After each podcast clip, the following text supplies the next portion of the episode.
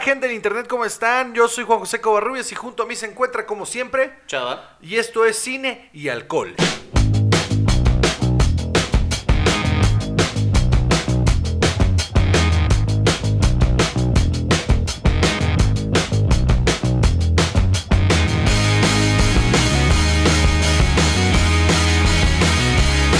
Muy bien, una semana más, Salvador. Una semana más, ya 19 semanas. 19 semanas haciendo esto con una interrupción de 15 días porque nos pusimos muy ebrios eh, fuera de micrófonos durante las navidades. Este, y bueno, eh, hay mucha información el día de hoy, hay muchas cosas que contar, hay muchas cosas que, este, que platicar, ¿no? Pero antes de comenzar, chavadinos, ¿qué vamos a tomar el día de hoy? El día de hoy estamos tomando una deliciosa cerveza 2X Lager especial. Vámonos, en lata. En lata, sí, por supuesto. Hay un mito de que la cerveza en lata sabe diferente, pero yo lo tengo de buena fuente, de un amigo que importa cervezas, que dice que no, que es solamente, o sea, que en realidad es el mejor recipiente que hay para las cervezas, porque a las botellas se les mete el eh, aire y la luz, Ok, para que lo sepan. ¿Qué tal? ¿Te acuerdas de aquella época en la que Tecate agarró esta onda de Coors y no me acuerdo si también fue Budweiser que hicieron botellas de lata? ¿Te acuerdas de eso? No. Hubo una época en la que había botellas de lata. Ah, sí es cierto, unas botellas como de, de aluminio. Ajá, sí, sí, sí. Eran muy feas. Pero es el mejor material para conservar la cerveza. Sí, no, y además estamos acostumbrados a ver las cervezas artesanales en botella, pero solo es porque es mucho más barato embotellarlas así. No todas las cervecerías pequeñas tienen para estar enlatando en aluminio. Ok, bueno, ya tenemos esta información y ahora podemos ser más felices tomando latas. Exacto. Muy bien. Eh, eh, comencemos entonces con la información del día de hoy. ¿De qué vamos a empezar a hablar el día de hoy, chava? Hoy vamos a hablar del nuevo tráiler de Endgame y de que ya viene. Ya viene. ¿Cuánto falta? ¿15 días? Faltan 15 días, Juan. Uy, yo, 15 días. Ya casi. Y este trailer se ve muy cabrón. Sí se ve muy cañón. O sea, como dijiste, ah, me dijiste hace rato que lo sacaron para que la gente fuera a comprar los boletos porque ya estuvieron a la venta los boletos. Y digo estuvieron porque ya se acabaron. Sí, salieron a la venta hoy, eh, o junto con el trailer, y se tardaron 10 minutos. 10 minutos se tardaron, rompieron el internet al parecer, no solo en México, sino en un montón de países. Las, las páginas de preventa eh, no dieron abasto y se llenaron todas las salas en nada. Ahora, aquí en México falta Cinemex. Eh, creo que en Cinemex es mañana. Aún así, eh, va a suceder exactamente lo mismo, porque toda la gente que no alcanzó boleto en Cinépolis lo va a comprar en Cinemex, ¿no? Eh, el tráiler está muy cabrón. Nos dice todo lo que esperábamos, ¿no? Que, que, vaya, que va a suceder. No nos da nada del plot. No, nada más, o sea, por si te quedaba todavía alguna duda de que Tony Stark iba a salir, ahí está. Sí, ahí está, ¿no? Tiene este momento bien chingón con el Cap, donde le dice, lo tenemos que hacer juntos, ¿confías en mí? Sí. Ay, güey. Qué románticos. No, man, me, me dieron ganas de besar la pantalla. Así estuvo, sí estuvo muy lindo.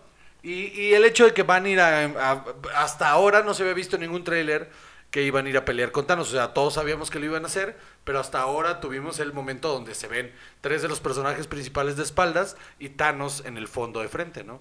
Em, pues es que ya, ya, chava, ya. Ya 26 de abril vamos a estar ahí en el cine. Vamos a ver Avengers, la vamos a comentar. Y, pero antes, una semana antes, vamos a tener un programa especial en el que vamos a hablar solamente del MCU. Vamos a explicar todo lo que uno tiene que saber para poder llegar a ver Endgame. Todo, ¿eh? desde este, todas las películas, en qué orden, eh, detalles importantes de todas las películas. Porque evidentemente la gente que nos escucha no está suficientemente enterada de Endgame y todas las películas de superhéroes que comentamos aquí. Les hace falta más. Pues claro, es, es nuestro nicho. No, está bien. O sea, ¿qué- ¿de qué quieres hablar? ¿De Jim Jarmusch? Tal vez. Ah. Muy bien, pues Endgame el 26 de abril en este en todos los cines.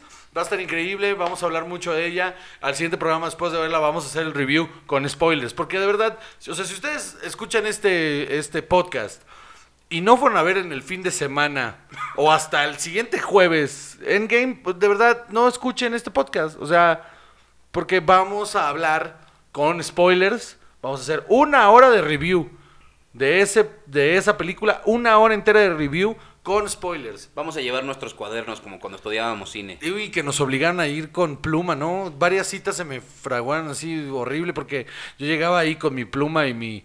O sea, pues no tenía dinero, estaba estudiando. Entonces, vamos al cine y yo Hay que decía... aprovechar. Pues, ah, sí, ¿por qué no vamos a ver esta? Que era la que me habían encargado en la escuela. Entonces me sentaba con, con la chica con la que había ido y de repente prendía mi, la- mi lamparita y se me quedaban bien así, ¿qué estás haciendo? Mi tarea. Estoy haciendo la tarea. Y así fue como no cogí como en un año. Este, no, no es cierto. Solo no los lleva al cine con las que sí. Muy bien. Em, ¿qué, qué, de qué más vamos a hablar? Vamos a hablar de que The Mandalorian, la serie producida por John Favreau Ajá. eh, para la plataforma de Disney Plus, Que ya se viene en mayo. no, eh, ya se renovó para una segunda temporada aún antes de estrenarse. Eso levanta muchas dudas, ¿no? Pues eh, yo tengo, yo tenía un par de teorías, Ajá. ¿no? La primera es que así confían en su producto.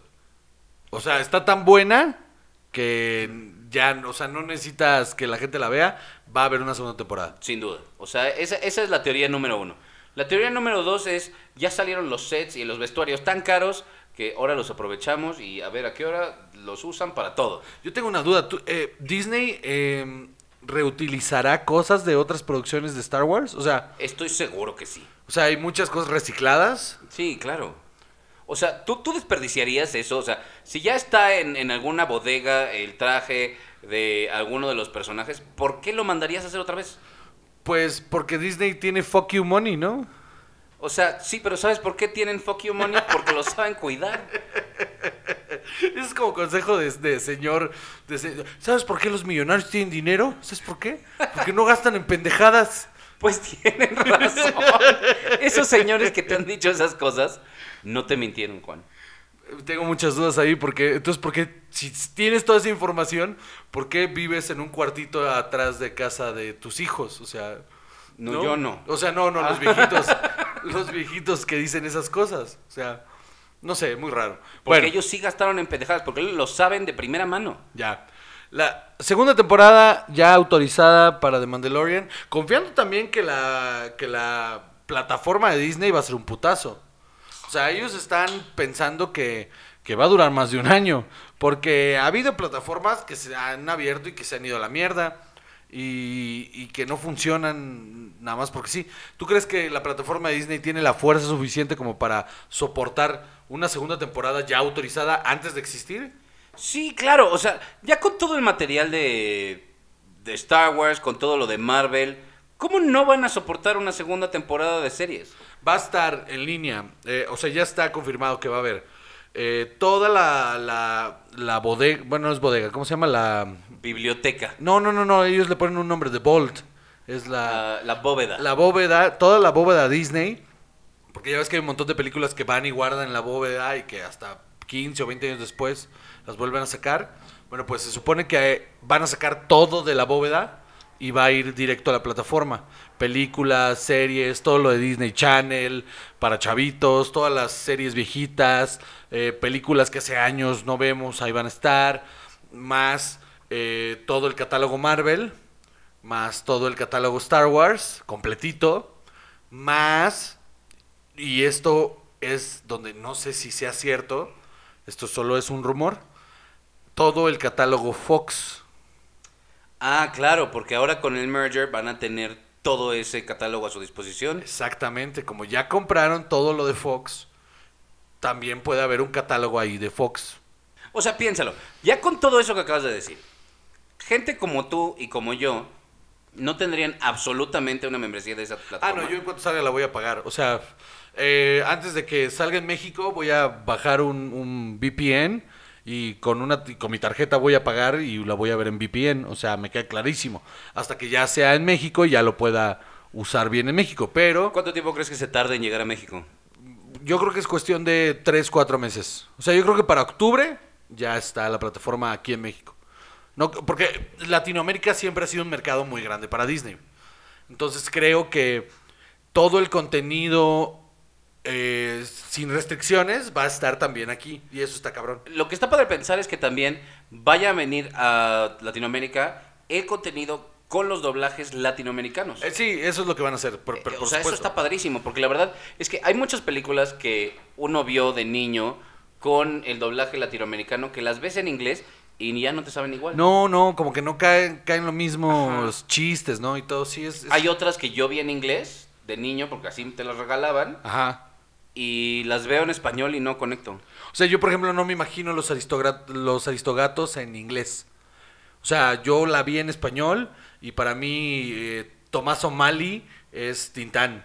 O sea, no, no me imagino otra voz que no sea la de Tintán cantando ahí. O, o el libro de la selva también, Tintán. Tintán como Balú, justamente. Sí, sí, no me imagino otra voz haciendo a Balú. Eso está cabrón, ¿no? O sea, esperemos, esperemos que sí, para octubre ya esté la, la plataforma de Disney arriba, en la que, aparte de todo el contenido que de, de las bóvedas y de, y, y de las cosas que han comprado, pues también nos están ofreciendo un montón de contenido original para la plataforma. ¿no? No, y además piénsalo, o sea, ¿cuántos padres no van a confiar muchísimo más para sus hijos Ah, claro. en un material de Disney? Porque, o sea, con todo y todo lo que han sacado de Marvel, que tiene un poco más de violencia y todo, o sea, en realidad el contenido es bastante limpio. Sí, sí. En cambio, tú te metes a Netflix y aunque le pongas restricciones y todo, o sea, tienes Death Love and Robots que está fuertezona. Sí, y como es caricatura y la gente es bien pendeja, Ajá.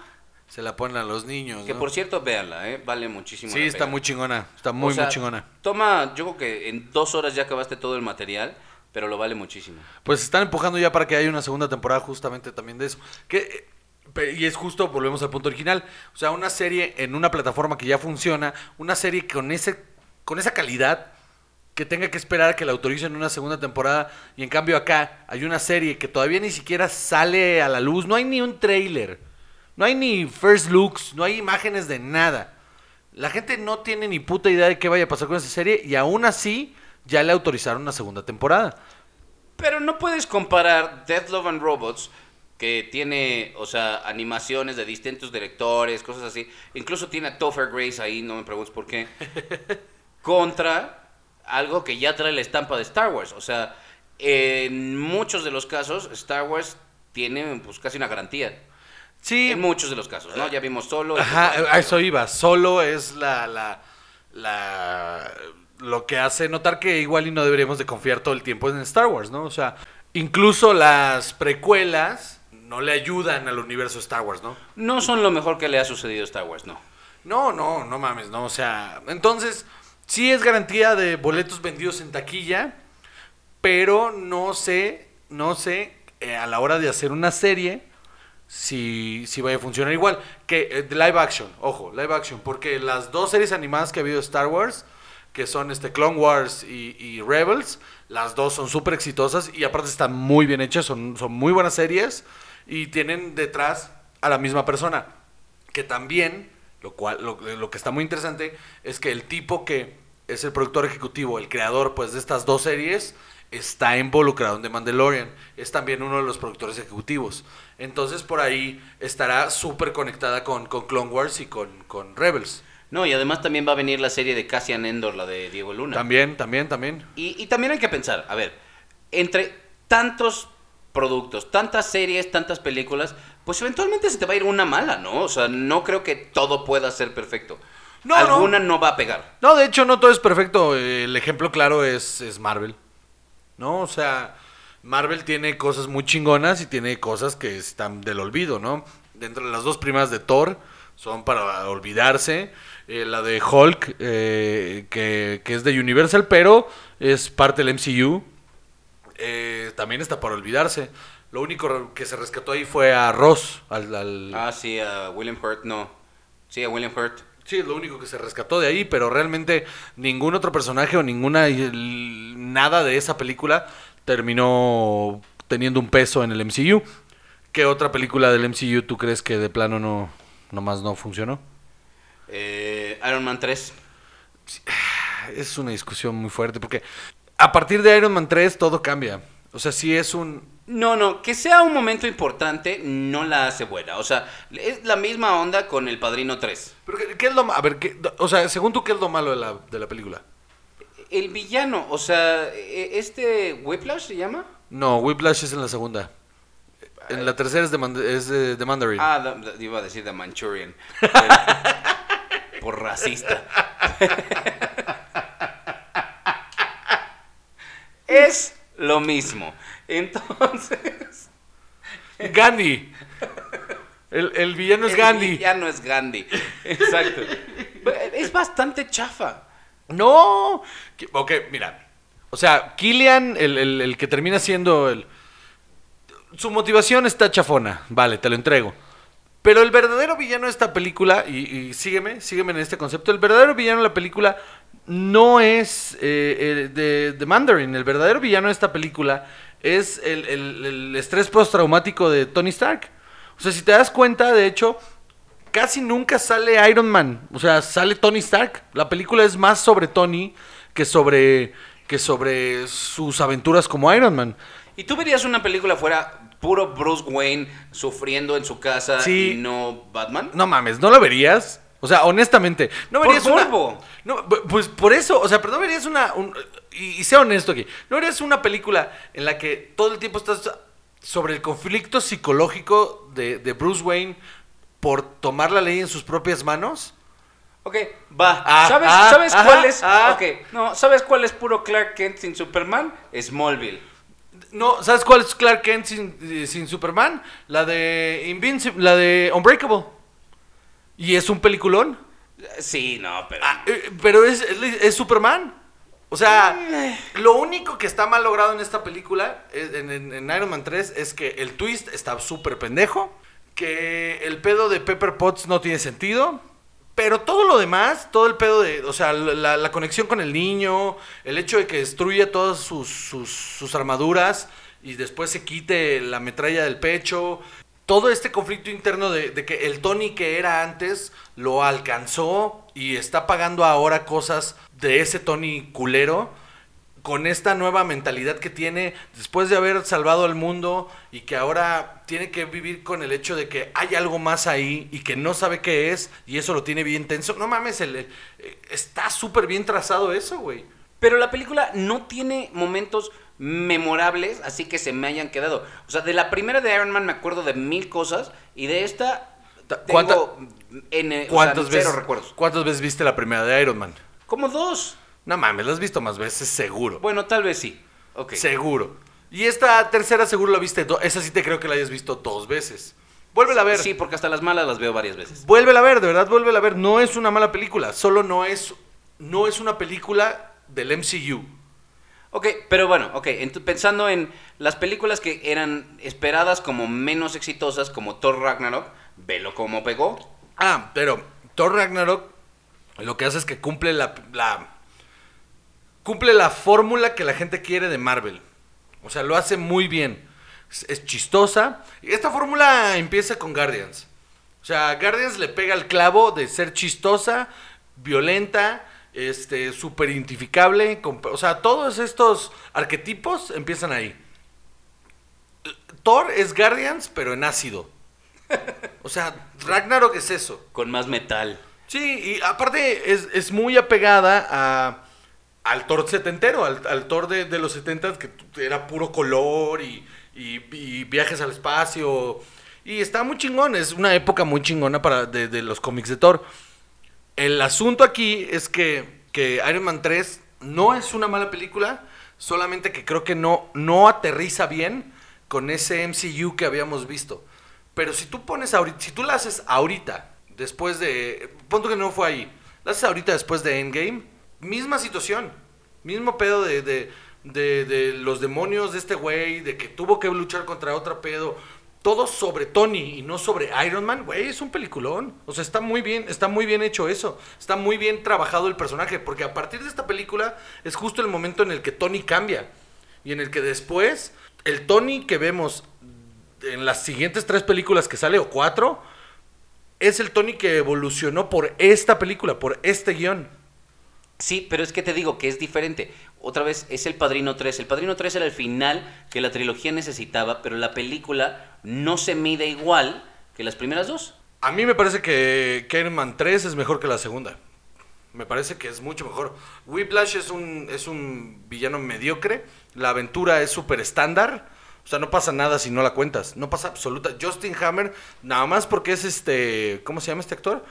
Eh, el que hace George Bush en, en, en- en Sí, Vice. Sam, Sam Rockwell. Sam Rockwell. Ah, Si no es por Sam Rockwell, ese villano también, o sea, no aporta nada. Sam Rockwell es muy cagado y todo este pedo de que quiera ser Tony Stark, pues está chistoso. Pero realmente, o sea, si, con la cabeza fría, Iron Man Sí, 2 la película tampoco sirve para nada. no sí. aporta nada.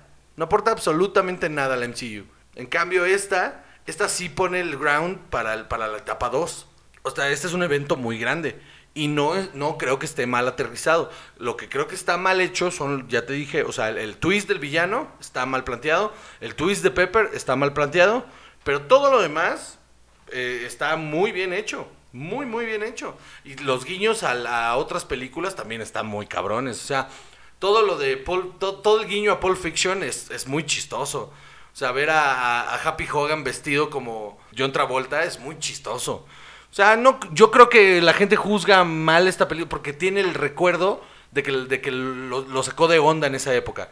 Va, la vamos a ver otra vez todos y vamos a comentarlo.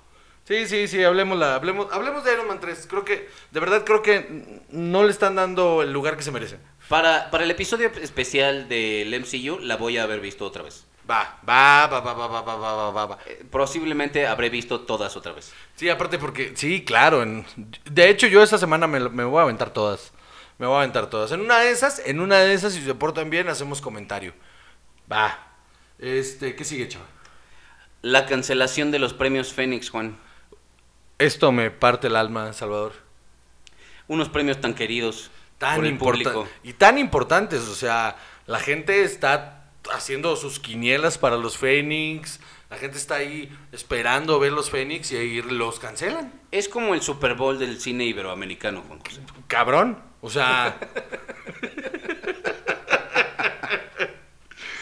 pues, güey, qué chingados está. A ver, aparte de su queja es como de niños chiquitos. ¿Viste la carta que mandaron? Como de. de es que el gobierno de la ciudad ya no nos quiere dar dinero. Entonces no podemos solitos sostener esta. Entonces no lo hagas. ¿Cuál es el punto de tus premios? Honestamente, ¿cuál es el punto de esos premios? Pues sí, o sea, si ya vimos que existen los premios platino, y, o sea, la diosa de oro, de plata, perdón. O sea, por ejemplo, los platinos son exactamente lo mismo que estos. ¿Para qué das dos diferentes? Ajá, o sea, sí debería haber solo unos, pero estos no eran malos, ¿eh? O sea, las premiaciones no eran malas, no... Pues- no estaban pinches. Pues, pero, ¿qué aportan? O- honestamente, ¿qué aportan?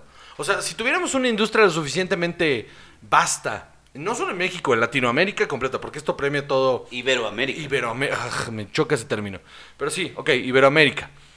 Eh, y, y ci- y ciertas películas de España, vale, cámara, va, allá tienen un poquito más de industria que acá. Aún así, no tenemos tanta producción como para andar premiando a diestra y siniestra cosas. Ojo, y la producción que sí hay, o sea, de, de las 200 películas que se producen al año en México, honestamente yo creo que si tres valen la pena, son un chingo. El resto es money grabbers de lo que de nosotros los pobres. Pero esas no Digo, merecen nosotros sus los premios nobles. también, o sea, si existió los, si existen los premios TV y novelas, ¿por qué no esto? Pero, pero porque ahí sí hay una industria. O sea, a mí no me gusta lo que premia los, te- los, los TV novelas. Pero hay una industria enorme, enorme de las novelas y de la televisión mexicana. Esa madre sí produce un chingo de dinero. Y solo hay uno. Solo hay premios TV novelas. No hay premios TV novelas, premios TV notas, premios televisión, premios lo nuestro, la televisión mexicana, premios de programa matutino. No, es nomás los TV novelas y chingó su madre. Aquí, honestamente, Dioses de Plata y los Arieles deberían de ser los únicos premios que debería haber. Sí, sí, sí lo entiendo, pero, o sea, no creo que esté mal que haya una premiación de cosas iberoamericanas, o sea, como una región, como un mercado tan amplio como puede ser el cine eh, iberoamericano. O sea, eso no creo que esté mal. Yo sí creo que no es una buena idea que el gobierno esté cortando los presupuestos de este tipo de cosas. Pe- Sí, enti- sí entiendo lo que dices, o sea, la verdad es que sí, se pongan de acuerdo ya y decidan, ok, bueno, nada más vamos a dar los Fénix o nada más vamos a dar estos, nos juntamos todos, pero no creo que debería de ser porque el gobierno ya no les quiere dar dinero. Aparte eso es lo que me suena raro. Tienes siete años produciendo estos premios. Los otros, los. eh, ¿Cómo se llaman los? Este, que también son de Iberoamérica, los. Los platino. Los platinos llevan mucho menos. Esta es la segunda entrega. La excusa de los Fénix es que no hay manera de realizarlos sin apoyos del gobierno. Pero los. Pero estás hablando también de como de 30 países, ¿no? O sea, como, ¿en serio no nos alcanza entre todos? Ese es mi punto. O sea, la Ciudad de México no te está dando el presupuesto para levantar este proyecto. Y dices que los eh, patrocinios de, de- de privados no te dan. Pero se supone que estás premiando no solo a México, sino a un montón de países. Yo creo que buscándole y rascándole, sí sacas el dinero. Porque entonces, ¿de dónde saca el dinero los platino? No, o la otra idea sería que los premios Fénix fueran como itinerantes. Este año se dan en México, el año que viene se dan en Chile y después en Argentina, pues como el Mundial, ¿no? Ándale, ándale, sí. Entonces ahí sí le podrías hasta meter más prestigio, mano. ¿No? Porque ahora solo suena como a premio, la verdad, o sea, insulso completamente. No, no significa absolutamente nada. Igual que, o sea, los únicos premios en México que realmente importan a nivel me gané esto, otra vez, son los Ariel y las Diosas de Plata. Fuera de eso, los otros, aunque van arrancando, sería injusto ponerlos en la misma categoría, aunque van arrancando, ¿qué seriedad pueden tener si por el apoyo de la Ciudad de México no logras levantar, o sea, prefieres cancelar a llevarte al otro lado? Porque también esa es otra opción. O sea, dices, la Ciudad de México ya no me va a dar el dinero. Pues, güey, pon tú. Pon tú que los otros premios, los, los, los otros, que se me acaban de olvidar otra vez el nombre, Los platinos. esos meros, están sucediendo en la Ribera Maya. Pon tú que el estado de, de Yucatán o de Quintana Roo, Quintana Roo, pon tú que Quintana Roo les está dando el dinero. Pues, ¿por qué chingados no te los llevas a Querétaro, vato? ¿No? O sea, agarra tus premios Fénix, A Jalisco. Jalisco, A Querétaro, eh, este, Guanajuato. Hay un montón de lugares a los que te puedes llevar esos premios, ¿eh? Otra vez, te los llevas a Guatemala si es necesario, ¿no? Sí. O sea, es que eso es lo que les daría el prestigio para decir, es que estos sí son unos premios iberoamericanos. Sí estamos cooperando todos, no, y, y- y- y vaya, en todos lados es importante. Te los llevas a Colombia, mano, te los llevas a Colombia. No es, no, no. Como logística no te sale caro ir mudarte de México a Colombia. Entonces, ¿por qué chingados no lo harías, no? El- eh, lo que me, me suena eh, raro es decir, ah, no nos dan el dinero a la Ciudad de México, pues lo cancelamos. Pues, o sea, si es un statement, es un statement muy pendejo. Y si es porque la cabeza no te dio para irte a otro lado, pues igual estás en el negocio equivocado, mano. O sea, honestamente, si querías que tus premios tuvieran prestigio, el salir a chillar y decir ya no los vamos a hacer, pues no creo que te dé credibilidad, ¿no? Eh, estoy de acuerdo con eso. Bueno, pues ya, no va a haber premios Fénix, mano. Tú y yo estamos aspirando a uno, carajo. Sí, la verdad es que sí. Yo, yo quería el huevito negro ese ahí. Yo también, para que cuando viniera la gente a la casa me preguntara, oye, ¿y ese huevo? Ah, es que soy, soy de la casa Targaryen, entonces, este... soy la... Soy la madre de todos los dragones. Eh, me puse a ver, me puse a ver Game of Thrones, me puse a ver Game of Thrones. ¿Qué sigue? Sigue un pequeño corte, Juan José. Pues vamos a un corte y regresamos, amigos. Hola, yo soy Pablo Pérez Y yo soy Javier Medina. y juntos hacemos La Paja Nocturna. El podcast, el podcast. Tenemos un podcast que se llama La Paja. La Paja Nocturna. Vivi Vital antes de dormir. Desde Costa Rica para el mundo. Humor inteligente para público inteligente. Una de dos. La Paja Nocturna. Si nos escucha en otros países, Eh, no es lo que parece. escúchanos en Spotify, Apple Podcast O tu aplicación favorita de podcasting. o visita lapajanocturna.com O búscanos en Facebook. o en Twitter O en High Five. o en Tinder. Sí. Regresamos. Estamos de vuelta. Sí, señores y señores, continuamos con el podcast. A ver, ¿qué sigue, chava? Sigue hablar de Jordan Peele, hablando No. de las controversias que teníamos. ¿Sabes qué sigue? ¿Qué sigue? Otro trago de 2X Lager. Otro trago de una deliciosa 2X Lager. ¿Qué más nos puedes decir tú sobre la cerveza 2X Lager, Juan José? Tiene dos X rojas en su logo. Pero ¿qué diferencia tiene esta con la 2X Ámbar? Que esta es Lager y la otra es ámbar. Ah, muy bien. No me vas a agarrar en curva, güey. Profundo análisis. No, no, no, no. O sea, no investigué eso. No me vas a agarrar en curva. ¿Ya ves quién no hizo la tarea esta vez? Ay, porque yo tengo que hacer tareas sobre el alcohol, damas y caballeros, al parecer. Se me acaba de informar, ¿eh? Esto no es algo que yo supiera. Se me acaba de informar. Muy bien. Este. Entonces, Jordan Peele. Vamos a hablar de Jordan Peele. Sí, hablando de las controversias, como hace rato, eh, vamos a hablar de Jordan Peele y sus declaraciones de que él no se ve eh, poniendo a actores blancos en sus películas, por lo menos en el futuro cercano. Como protagonistas. Como protagonista, sí. Pues la declaración es muy sensata, o sea, creo que fue sacada de proporción. Lo que él dice es, ya ha habido toda la vida espacios para actores blancos, eh, y si yo tengo la oportunidad de castear a gente eh, de mi raza, gente negra, pues lo voy a hacer, ¿no? O sea, no me veo casteando a alguien, por lo menos ahora, a alguien que no sea negro.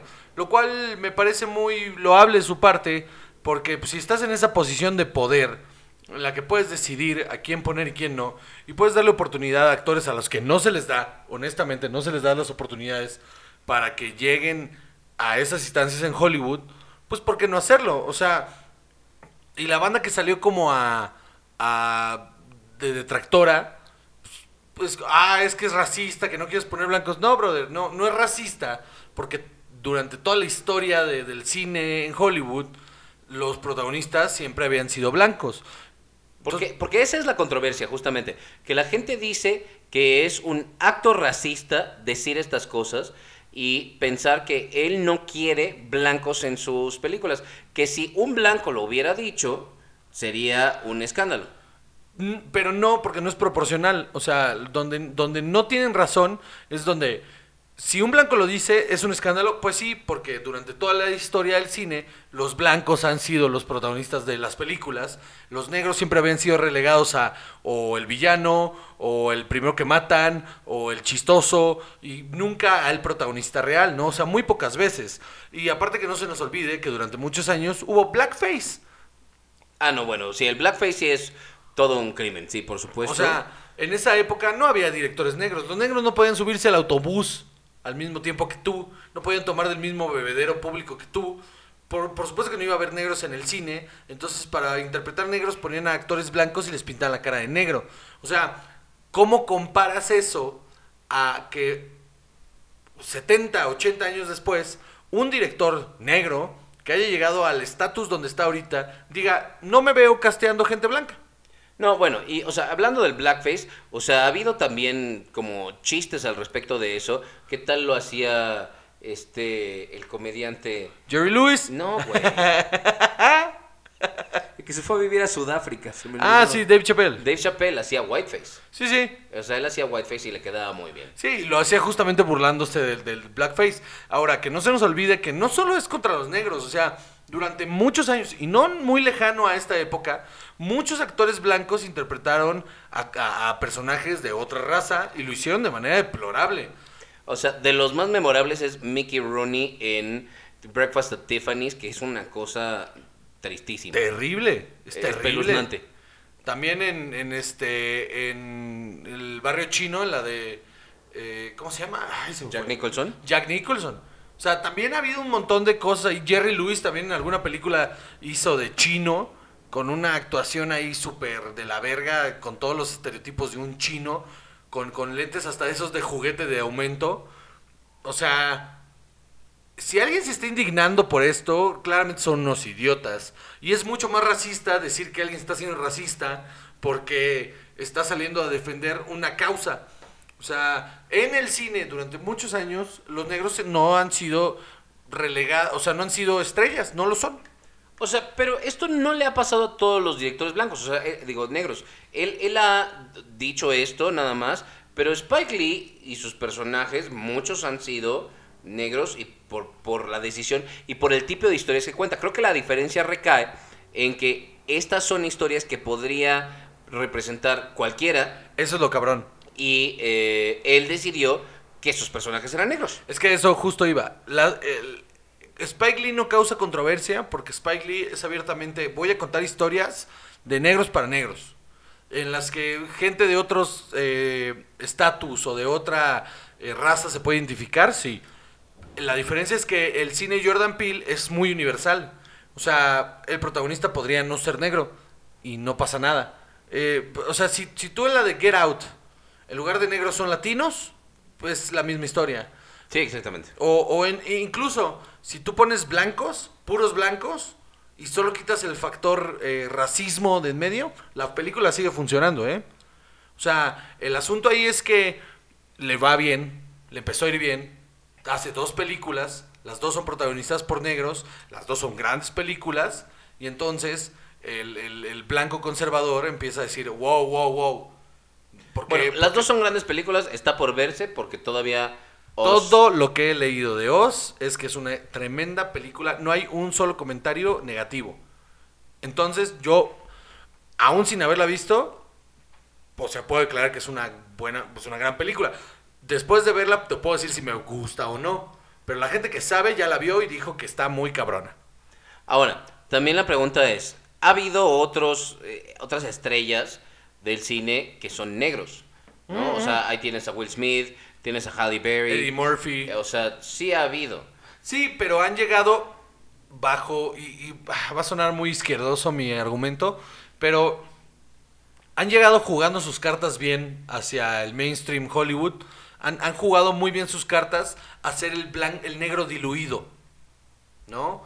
A, a hacer esta figura que representa este sector con estos estereotipos muy marcados. Eh, Will Smith sobre todo, o sea, Will Smith su, su carrera, o sea, Wild Wild West es un chiste de que es negro. Híjole, es una porquería, sí. Sí, sí. Y no funciona, no porque sea negro, sino porque el estereotipo no, no, no está bien aterrizado. Entonces no funciona el, el- el- el pedo de que él sea negro en el oeste. Ok, y bueno, pero vamos a pensar en iRobot. Ok, sí. Pero ya ahí ya era una estrella de Hollywood. O sea, ahí ya él era una estrella de Hollywood. Ya era uno de los actores mejores pagados. O sea, no, no, no, no es una película que sea un breakthrough como, como puede ser eh, las de Spike Lee, por ejemplo. Entonces, lo que hace Jordan Peele es darle una oportunidad a otros actores que no tienen ese estatus, como, bueno, los que mencionamos, para estar en papeles protagónicos de películas en donde en realidad la raza no importa.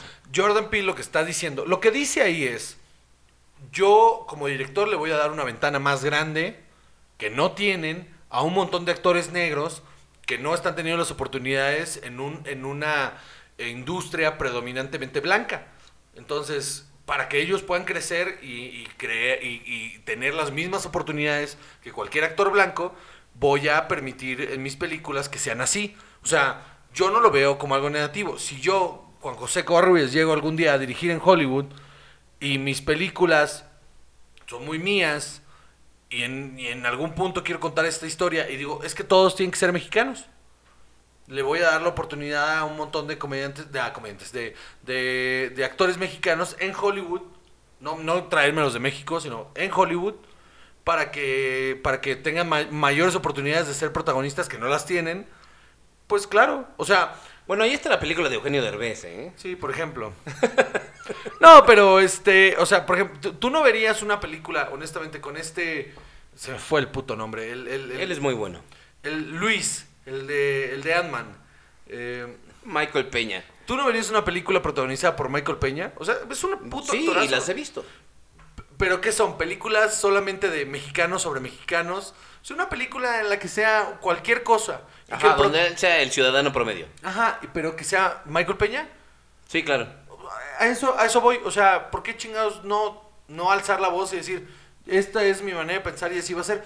Si, si tú me dijeras que lo que él le está diciendo es, no, no, no, no, de ahora en adelante el estándar en Hollywood va a ser que solo vamos a contratar actores negros porque ya no queremos ver gente blanca, pues eso sí es una pendejada. Pero él en sus películas decidir poner puros actores negros porque la película de blancos ya la vio, no me parece descabellado, al contrario, me parece muy razonable. Por, por supuesto. Y, y sabes que yo creo que si lo traemos esto a México, también Es volvemos un poco al tema que maldita sea, volvió, de Roma, ¿no? De lo que decíamos de ojalá que a Yalitza Aparicio le ofrezcan más papeles y le ofrezcan más papeles que no sean del mismo contexto del personaje que ya hizo. Pues sí, es una controversia muy cercana a la controversia de Yalitza Aparicio, justamente. Porque es. eh, no, o sea, no porque sea indígena, o sea, solo tiene que ser papeles de indígena. O sea, hay un montón ahí de cosas que ella puede hacer si tiene el rango actoral en algún punto, ¿no? O sea, y si tú decides, es más, eres un director de cine indígena y llegas a Hollywood y dices, pues ahora todos mis protagonistas van a ser indígenas, pues claro, brother, o sea, pues le vas a dar oportunidades a la banda que es como tú, porque no tienen las oportunidades y tú puedes darles esas op- oportunidades, me parece lo más humano que puedes hacer. No, y tienes derecho a contar las historias que te dé con- la gana contar. No todas tienen que ser el tema social, no todas No. tienen que ser, mira cómo sufre este grupo en particular. Y, y por supuesto, si, si ese fuera la medida, pues sería lo ideal, ¿no? O sea, ¿cuánto tiempo crees que pase en México para que pueda haber este director indígena? 30 años, 40. O sea, es, es el problema. Aquí están tan, tan, tan relegados ahí y tan llevados al, al- al- al- al anonimato que no creo que haya algún, en este momento, algún indígena en su comunidad pensando en hacer cine. ¿Sabes qué? Yo creo que, yo creo que Yalitza sí inspiró a ese. Yo creo que Ojalá. ahorita hay un adolescente por ahí en una comunidad indígena que logró ver esta película y que dijo, pues saben qué, yo quiero contar historias. Ojalá, de verdad, y ojalá. ojalá se le abran las oportunidades que necesita para hacerlo. Ojalá, de verdad, ojalá en un mundo ideal eso estaría muy cabrón. O sea, ojalá de verdad. Ahora, es, el, el rollo este de Jordan Peele es, es, pues es muy básico, güey. O sea, no está diciendo ninguna mentira, no está llamando a ningún crimen de odio. Él está expresando su sentir sobre Hollywood y tiene toda la razón. O sea, sí es cierto que ha habido estrellas eh, negras en, en Hollywood, pero también han sido circunstanciales, no es no hay una equidad, o sea, por cuántas estrellas de cine blancas hay una negra. O sea, no no no hay una época del cine donde de repente veías a los mismos cinco o cuatro actores negros haciendo todos los papeles. Lo que le viene a romper la madre a ese argumento de que muy hollywoodense, de que lo que vende es lo que sale, es Black Panther. Cuando sale Black Panther y se vuelve la película más exitosa de Marvel, con puros protagonistas de raza negra, es donde entonces todo el mundo dice, oh, wow, wow, wow, aquí hay algo, aquí hay varo. Y entonces ahora todo el mundo quiere ese varo. Entonces Jordan Peele está, está mm, aprovechando ese boom. O sea, sí, no está abriendo brecha, pero está aprovechando para hacer algo diferente. Sí, está aprovechando ese boom y a la hora de aprovechar ese boom, pues ¿por qué no decirlo abiertamente? O sea, yo no veo ningún problema, al contrario. Porque Black Panther, sí, sí logró eso que tú estás diciendo, pero también sí tiene muy cargado este tema racial. O sea, no es algo que Sí, no, claro. no cuente. No, pero, pero eso está inherente en la historia. O sea, es inevitable no, no meternos en la cosa racial porque la historia de Black Panther es, es tira hacia el lado racial. Sin embargo, que una de las películas más exitosas de la historia sea protagonizada por puros negros, una historia muy negra que le haya pegado a nivel universal a todo el mundo, pues habla de que creo que eh, las cosas en Hollywood tienen que cambiar a huevo. Yo creo que el tema es que, o sea, qué preocupante un mundo donde esto tendría que ser noticia, donde él tenga que declarar estas cosas de decir, pues yo solo quiero protagonistas negros. Pero es lo mismo, ¿eh? Con Capitán Marvel pasó lo mismo. O sea, porque Brie Larson es declarada como, o sea, ella es activista feminista y porque ella es muy vocal hacia, hacia los derechos de las mujeres. Entonces, un montón de hombres dijeron, vamos a sabotearla. O sea, ¿por qué? ¿Por qué? O sea, si no tiene nada que ver. Y porque es un personaje que es mujer y que no necesita ser rescatada y que no anda en, pelotas, entonces no la quiero ver. Pues, brother, no la vayas a ver. Pero eso no quiere decir que las mujeres no tienen los mismos lugares y las mismas oportunidades para hacer cine. Está demostrado en Hollywood que las oportunidades hasta hace unos años eran muy pocas. Y las, en- entonces, claramente, por supuesto que cada vez que tienen la oportunidad de salir en unas premiaciones o en su propio cine a, a- hablar del tema y a, y abogar por él, pues claro que lo van a hacer, porque no, no les, es- o sea, no están en el mismo lugar cómodo que tú, como cineasta blanco. Es una realidad. Ahora, pero piénsalo así. Cuando tú haces un casting, ¿cuántos ca- o, o cuando has escuchado de un casting, ¿cuántos castings has escuchado que no tengan este componente de se tiene que ver de esta manera? Ah, siempre. Siempre. Está cañón, ¿no? Está ca- o sea, mira, aquí en México, y es por, por la- lo que te decía de que me resulta muy difícil ver que haya un cineasta indígena, es que aquí en México yo en algún punto hice muchos castings y, siempre había un estándar en la mayoría de los castings a los que iba que se tenía que cumplir, que era el latino internacional. Que no... te lo juro, güey, es una mamada. Qué vergüenza. Pues ¿sabes qué quiere decir? O sea, que te veas güero, pero Ajá, latino. que te veas ajá, suficientemente blanco, pero que pases por latino. Ajá. Eugenio Derbez, Eugenio Derbez. eh, Carla Sousa. Todos los que, o sea, En una de esas hasta los bichir. sí, sí. O sea, los bichir se ven más arabescos, si quieres, ¿sabes? O sea, Pero no Joaquín Cosío. no, ¿por qué? Eh, eh, Dagoberto Gama, que es un actorazo. ¿Cuándo lo has visto en Hollywood? Porque Sí, no, el- güey es, es muy moreno, es chaparrito, pero Dagoberto Gama es uno de los mejores actores que este país ha dado. Y, y ¿cuándo le has visto protagónico? No, y a Damián Alcázar, ¿cuándo le has visto un protagónico que no sea un estereotipo? Sí, claro, y que De una manera u otra. Sí, sí, que son la- y solo con un director, o sea, con este Luis, eh, ¿cómo se llama? Estrada. Con Luis Estrada, solo con él es protagonista. Fuera de Luis Estrada siempre es un papel secundario y, y siempre es un estereotipo. Pero, o sea, voy a esto, o sea, Dagoberto es un excelente actor, es un tipazo, es, es, eh, tiene un rango impresionante y la única, la única película en la que más o menos tiene un papel importante es el violín y no es protagonista. O sea, checa los protagonistas en México, todos son blancos.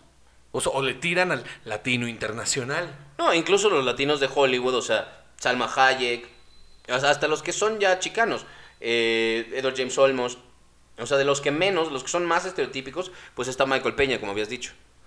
Michael Peña, otro ejemplo, es un actorazo. Las películas en las que ha sido protagonista son de muy bajo presupuesto y han sido películas que solo hablan del tema racial. Ajá, donde sale de abiertamente latino, no es, como dijimos, el ciudadano promedio. Eh. Porque hay historias que, que ¿qué importa? O sea, yo, yo no entiendo cómo no existe esta película en la que te muestre el día a día de vivir en Los Ángeles y que todos los protagonistas sean latinos. Porque en Los Ángeles el 70% de la población es latina y habla español. Entonces yo no entiendo cómo no- en Hollywood no han hecho esa película. Porque ahorita no les importa eso, porque se están peleando ahorita con los negros. Entonces, esta misma discusión la vamos a tener en el episodio 400, cuando empiece el desmadre con, con directores latinos en Hollywood. Vas a ver, es exactamente lo mismo. Ok. no tengo nada que agregar. ¿Qué sigue? Sigue Dead Don't Die. Estuvo muy raro, ¿no? Está muy sorpresivo, ¿no? La verdad es que sí. Eh, contexto. ¿Vas? Eh, Dead Don't Die es la nueva película de Jim Jarmusch. Sé que en el episodio 1 dijimos que no íbamos a hablar de este tipo de directores. Y, e incluso al principio de este episodio, sí, sí. Mencionamos a Jim Jarmusch. boom, spoilers. Pero eh, el- el- está muy bueno el tráiler. Es una película de zombies dirigida por Jim Jarmusch que va a salir en, en junio. Eh, el casting está impresionante. Visualmente se ve muy chingona y es, y es chistosa. Está muy chistosa. Entonces creo que va a ser una película que va a hacer que la banda que no es eh, cinéfila conozca a Jim Jarmusch, ¿no? Porque además tiene un reparto impresionante. Pero cabrón. O sea, del tipo de repartos que solo puede llamar un director como Jim Jarmusch, ¿no? Está Chloe Sevigny, Adam Driver, Tilda Swinton, Steve Buscemi, eh, Selena Gómez, pues bueno, Caleb Landry Jones, Bill Murray, eh, Tom Waits, Carol Kane, Danny Glover, Rosie Perez, eh, Iggy Pop, RCA. O sea, está interesante, ¿eh? sí, no, y se ve, se ve muy bien la película. O sea, lo- el tráiler es muy chistoso. ¿Sabes a qué me recordó mucho? A Shaun of the Dead. A mí también. Tiene mucho de Shaun of the Dead. Pero ¿sabes qué? Esto va a ser Shaun of the Dead hecho con el ojo de un director mucho más profundo. Sí, porque Edgar Wright es un gran, gran, gran, gran, gran director. Pero, Pero ¿sabes qué? Más bien lo que es bueno es para contar historias. sí, Edgar Wright es, es muy buen, es muy bueno contando historias. Tiene unas películas muy cabronas. La trilogía del corneto no tiene madre. Las tres películas son brillantes. Pero el nivel de Jim Jarmusch, o sea, como artista, es, es- es otra cosa. O sea, es un, es un, es un güey que, que es muy limpio y es muy eh, detallista y es un cineasta. Es un artesano. Sí, sí, sí. Sus películas tienen esta cosa de, de- de- de cuidado y son películas... Coffee and Cigarettes es una película que si no te gusta el cine, como, como, como afición, pues, es una película aburrida. Pero si eres un cinéfilo, sentarte dos horas a ver conversaciones con café y cigarros de gente, de, un- de un pinche cast también pasadísimo de verga, mm, puedes ver lo pre- la preciosidad ahí en, en lo, en lo sucio, ¿no? Es como cine y alcohol, pero con café. Ándale, ¡ay! Exacto. Así- Igualito. Así, igual. Justamente, eso, eso iba. Somos el Jim Jarmusch de los podcasts. Ya lo escucharon aquí. Qué horror, güey. Porque el ego ¿Qué? aquí no hace falta. ¿Cuál ego? A, a ver, dime otro, otro podcast. No es cierto. Es- No, no. Yo creo que esa no es una No, conversación no, que debamos no, empezar. No, me, iba a meter en pedos, me iba a meter en pedos. Pero bueno, o sea, a lo que voy es que ver una película de zombies chistosa de un director preciosista está muy interesante. Creo que a mí por lo menos me llamó muchísimo la atención porque no era una película que esperaba de un director como Jim Jarmusch. Ese es el asunto. Es como si mañana me dices que Ang Lee va a dirigir una de Hulk. Y mira, No, no, es como- verás. No, pero es como si me dijeras, por ejemplo, que Park Chan-wook va a ser una comedia romántica. Pues ahí sí digo, órale, qué, qué, qué, qué raro, ¿no? Y qué loco. Y la vería solo por, el, por, por ver a un director predominantemente de acción hacer una, una película eh, comedia romántica, ¿no? Seguir una fórmula. O sea, está padre también pensar en el tren de pensamiento que lo llevó a hacer esto, ¿no? Imagínatelo así viendo Shaun of the Dead diciendo, ah, yo puedo hacer eso. Seguro, seguro estaba viendo eso y seguro en algún, seguro fue algún, alguna este, exhibición ahí de cine de zombies. Se aventó tres, cuatro películas que seguro estaban buenísimas. Y vio ahí Shaun of the Dead y vio ahí un poquito la de Night of the Living Dead y este... Y 28 Days Later, porque... Y él dijo, ¿sabes qué? Voy a mezclar 28 Days Later con Shaun of the Dead. Sí, sí, sí. Sí, que para mí la película más chistosa de zombies es la de... eh, Zombieland. No, o sea, Zombieland me mama. Es una de mis películas favoritas de zombies, pero no creo que sea la más chistosa. La más chistosa para mí es eh, Night of the Living Dead, que es este que los zombies eh, hablan y todo el mundo lo, que dicen es brains. Hay una escena muy chistosa en la que llega una ambulancia, se comen a los humanos y se escucha por la radio que empieza, ah, necesitan ayuda, este, do you need something? Y uno de los zombies toma el radio y dice, Bring more brains. Es muy, es muy cagada esa película, es ridícula, es muy cagada, es muy, muy chistosa. Y creo que tomó elementos de todas estas películas que seguro eh, a él le deben de gustar. Si no, no haría una película de zombies. Seguro elementos de películas de zombies que a él le deben de gustar, que son películas raras. eh, y, y de ahí hizo esta capirotada que es esta película. Pero ¿sabes qué? Ese es un argumento muy interesante. Porque si algo a mí me pasó en la escuela de cine es que hay mucha gente que dice, no, yo no veo cine comercial, no, yo no veo películas de zombies. Yo Son no unos veo... pendejazos. Ajá, porque ellos solo ven estas películas de arte así todas introspectivas. desde- Y qué, gente flojera. Yo nunca he visto Star Wars, yo veo cosas más como este El séptimo el sello. séptimo sello, Eso sí es cine clásico, porque eso sí lo escuchamos una vez de alguien que se dedicaba a esto y nos dijo que Star Wars no era cine clásico y pues bueno, ya no nos llevamos tanto con esta persona. No nos llevamos nada con esta persona. No nos llevábamos nada con esta persona. Fue una fiesta y ya. Sí, fue una peda ahí, este. Qué horror.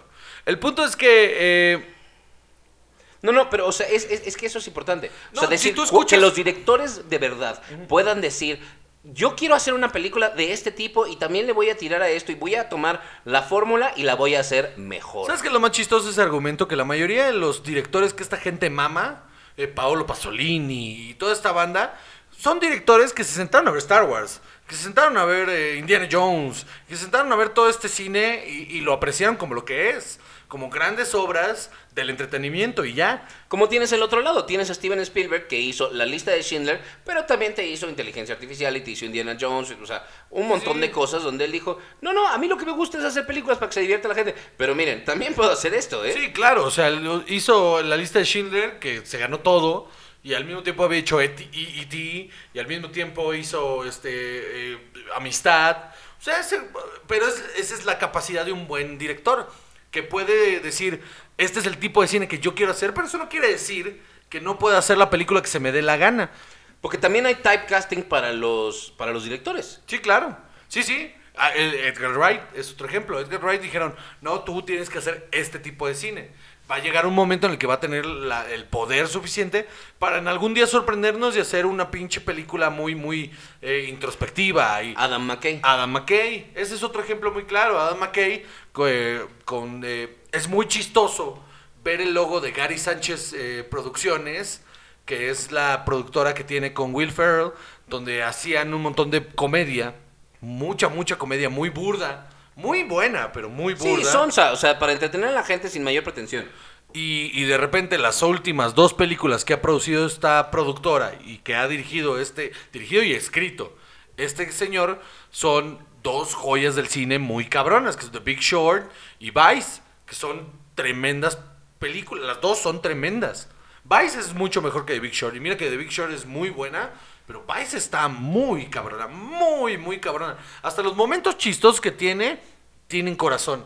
O sea, esto de poner los créditos ahí a la mitad de una escena para hacerte creer que, que Dick Cheney se había retirado de la política, es muy chistoso.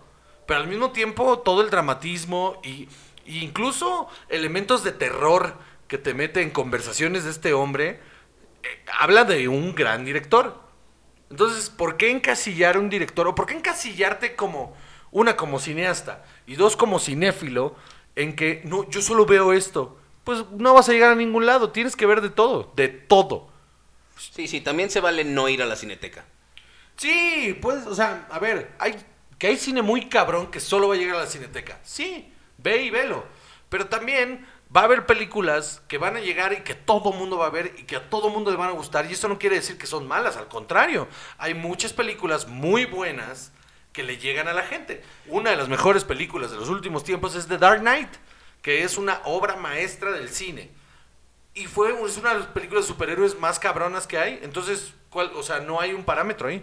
No, y además yo creo que el artista o el arte en sí es una representación del momento cultural en el que existe. Entonces, si el mainstream está llevando cierto tono, cierta línea, entonces también vale mucho la pena que tú la entiendas, que tú la analices y digas, ¿por qué es esto lo que está sucediendo ahorita? ¿Por qué las películas de, su- de superhéroes son lo que son? Y por eso tienes películas que proponen algo diferente como lo que hizo... Como Logan. Ajá, como hizo Logan, o como lo que hace Shyamalan con, con esta Ah, trilogía sí, sí. de, de, De Glass. Unbreakable, de Glass, y este, o lo que viene de Brightburn.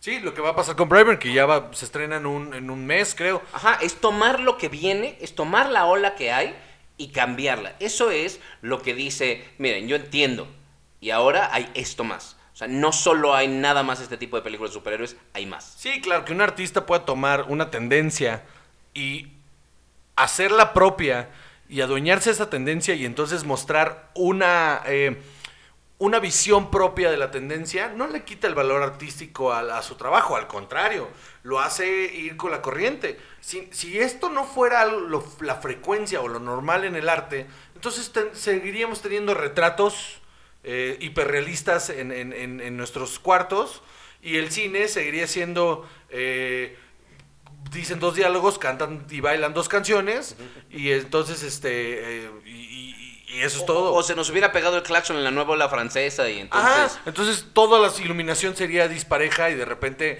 habría un número musical y luego violan a alguien. Pasa.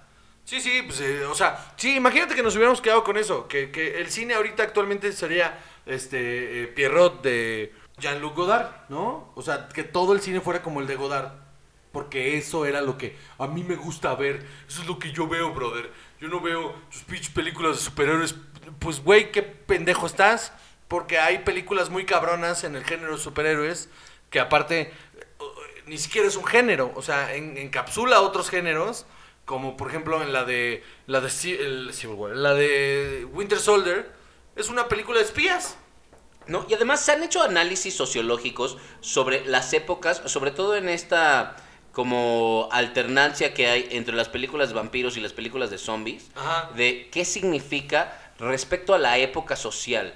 ¿No? Eh, y entonces, cuando hay estas preocupaciones políticas de movimientos en los que la gente no está pensando y siguen líderes sin, sin realmente analizarlos, entonces hay un montón de películas de zombies. Cuando más bien hay una bonanza económica, pero entonces hay esta idea de la aristocracia eh, casi maligna, entonces salen las películas de vampiros. Sí, sí, sí, así es. La que lo pone más en tu cara por la, eh, la situación política del momento es Shaun of the Dead. O sea, Shaun of the Dead en el, en, en la, en el montaje inicial, el de los créditos, te, te pone en tu cara que somos unos zombies. Y está muy bonita esa, es- es- ese montaje. Y, y sí, o sea, me parece ridículo que, que, que uno pueda, no, no vea a Jim Jarmusch haciendo esta película. Al contrario, me parece muy interesante el hecho de que un director de ese calibre se vaya a poner a hacer una película de comedia de terror. Ahora, ¿no crees que llega un poco tarde a la conversación de los zombies? ¿Qué películas hay ahorita de zombies que también estén jalando así? No, ninguna, pero no, al contrario, justamente lo estaba pensando ahorita con lo que estabas diciendo. Y creo que es el momento adecuado para una película de zombies por los líderes mundiales que hay. O sea, eh, Trump, Bolsonaro, eh, mi queridísimo cabecita de algodón. O sea, que es gente muy reaccionaria y que hay gente que lo sigue por, por solo lo que son, lo que representan. Y eso es muy apegado a, un- a una película de zombies. Y siendo el director que es Jim Jarmusch, eh, creo que mucho del subtexto de esta película va a ir hacia Trump, a huevo. Extraño las películas de Anne Rice. Ah, qué chingona era la, de, la entrevista con el vampiro, güey. Es un peliculón. Bueno, cambiemos de, de tema y, y ya para finalizar, ¿no? Sí, tenemos ahora la respuesta a la pregunta de la semana pasada, que fue sobre... Dinos, Juan. Eh, la pregunta fue sobre la pregunta fue sobre qué series deberían de ya haber terminado hace mucho tiempo y no fue eh, así, ¿no? Y tuvimos eh, varias respuestas, este, algunas de eh, algunos eh, escuchas que ya hemos mencionado y yo decidí arbitrariamente solamente usar una, más que nada por tiempo, porque ya se nos está acabando este pedo. Y este, vamos a hacer una. Se llama José León, me lo manda por Instagram y dice, una serie que ya debería haber acabado hace años es Grey's Anatomy. ¿Tienes algo que agregar sobre eso, Juan? Porque yo, yo no la vi. Sé que eh, conozco mucha gente que fue muy fan. eh, fue una serie que sí tuvo un impacto. Todavía sigue. Ajá. Es una serie que ha tenido un impacto muy grande, sobre todo en la carrera de Katherine Heigl, que en cuanto a que la destruyó. Bueno, ella la destruyó, no, pero ella de ahí- solita, porque de hecho se volvió una estrella ahí, de ahí le empiezan a dar películas, eh, o sea, bueno, más bien da el brinco al cine y toma decisiones erróneas por todos lados, se caga en la única película buena que hizo y de ahí se queda sin carrera. Bueno, entonces destruyó la carrera de Patrick Dempsey, porque yo creo que de esta no se recupera ni de relajo. No, Patrick, pues es que lo más cabrón que todos los que salieron de ahí para tratar de hacer carrera en el cine fracasaron durísimo. Pero Patrick Dempsey ya era alguien. No, lo había dejado de ser durante muchos años. Patrick Dempsey había sido una figura muy importante en los 80 en las películas, en las teen movies. Luego dejó de trabajar durante muchos años. Hay una mini referencia oscura que quiero hacer en este momento, que hay una, eh, hay una película en la que sale Patrick Dempsey con Alisa Milano, eh, en la que Patrick Dempsey tiene esta enfermedad de Lou Gehrig y la verdad es que es muy buena y ahorita me acuerdo cómo se llama. Eh, sigue hablándonos de... No, pero lo que voy es que, o sea, esa serie nunca se acabó porque la protagonista nunca se fue y ahí sigue. Pero todos los actores que han entrado y salido de esa serie, todos han entrado y han eh, tratado de la misma fórmula de la voy a hacer en esta serie, me voy a tratar de hacer cine y luego fracasan durísimo y terminan en el anonimato otra vez. O sea, no, no sé cuántas temporadas puede soportar. Entiendo por el formato, por el tipo, es una telenovela que pasa en un, en un hospital. Porque ER creo que duró 15 temporadas, una cosa Sí. así. Ah, por cierto, la película que quería yo decir era Hugo Pool. La verdad vale mucho la pena, es de 1997, era muy divertida. Pero seguro super low budget, ¿no? Muchísimo. Sí, porque Patrick Dempsey no era nadie. O sea, había dado un bajón muy cabrón en su carrera. Ahora, eh, yo lo que puedo decirte de, de esto, yo vi un capítulo. O si y es una telenovelota que entiendo por qué llama un montón la atención. Eh, pero a mí me resulta cero atractiva. Y sí creo que el estirar las premisas de esta serie de un montón de gente se muere y, y unos se casan y luego se divorcian y es como de, ay, ya, terminen esto, por amor de Dios. Eh, pero pues es, es la, la onda muy gringa de hasta, hasta que dé todo. Pero, eh, y también porque nosotros no somos el público de estas series, o sea, también. Pero incluso el público de esta serie, según yo, ha crecido y, y ya no le pone tanta... O sea, ya, ya la gente ya no habla como hablaba antes de esta serie. Eso es cierto. Y yo creo que ya nada más está ahí con sus fans de como... eh, Los hardcore. Sí, hardcore fans ahí y es de eso vive, pero ya debería de terminarse. O sea, ya, ya es un hecho que tiene toda la razón este hombre, que esa cosa ya ha durado demasiado tiempo al aire. Muy bien. Y ahora, ¿cuál es la pregunta de la semana para nuestro próximo episodio? Esta vez, chava, yo creo que tú deberías de hacerla. Yo creo que sí. La pregunta es, ¿qué película en su momento fue el evento cultural y tuvo el impacto que está teniendo Endgame en este momento? Porque si no han visto los videos de la gente corriendo para comprar sus boletos o todos los memes que se han generado a partir de eh, la escasez de boletos que hay, pues se están perdiendo de algo. ¿Qué película ha tenido este mismo impacto? Voy a dejar ahí un par de ejemplos. Eh, Avatar y Titanic. Del mismo director, las dos generaron un boom durísimo, eh, en- cada una en su época, en las que eh, rompieron todos los récords de cine y que pasaron a la historia como eh, dos hitos culturales muy cabrones. Y tampoco se vale decir Star Wars, ¿eh? Esas ya. Ok, mándenos un mensaje a mis redes sociales, Juan Joseco en Instagram, Juan Joseco en Twitter y Juan Joseco Barrubias en Facebook. Ahí yo siempre estoy al pendiente de sus mensajes, siempre los contesto, siempre estamos ahí en la conversación. Gracias a todos los que nos mandan mensajes y siempre me, me dicen que ya vieron las películas que recomendamos o le entran a la discusión de, de nuestras opiniones sobre cine y sobre televisión. La neta me gusta muchísimo conversar con ustedes y eh, Chava lee sus mensajes también, aunque, o sea, no todos, porque hay unos que... Pero bueno, eh, no es cierto, es cierto. Eh, esto ha sido todo por hoy. Este es el final de este episodio, un episodio más, número 19 de Cine y Alcohol. Mi nombre es Juan José Covarrubias y junto a mí se encuentra... Chava. Y... Abur.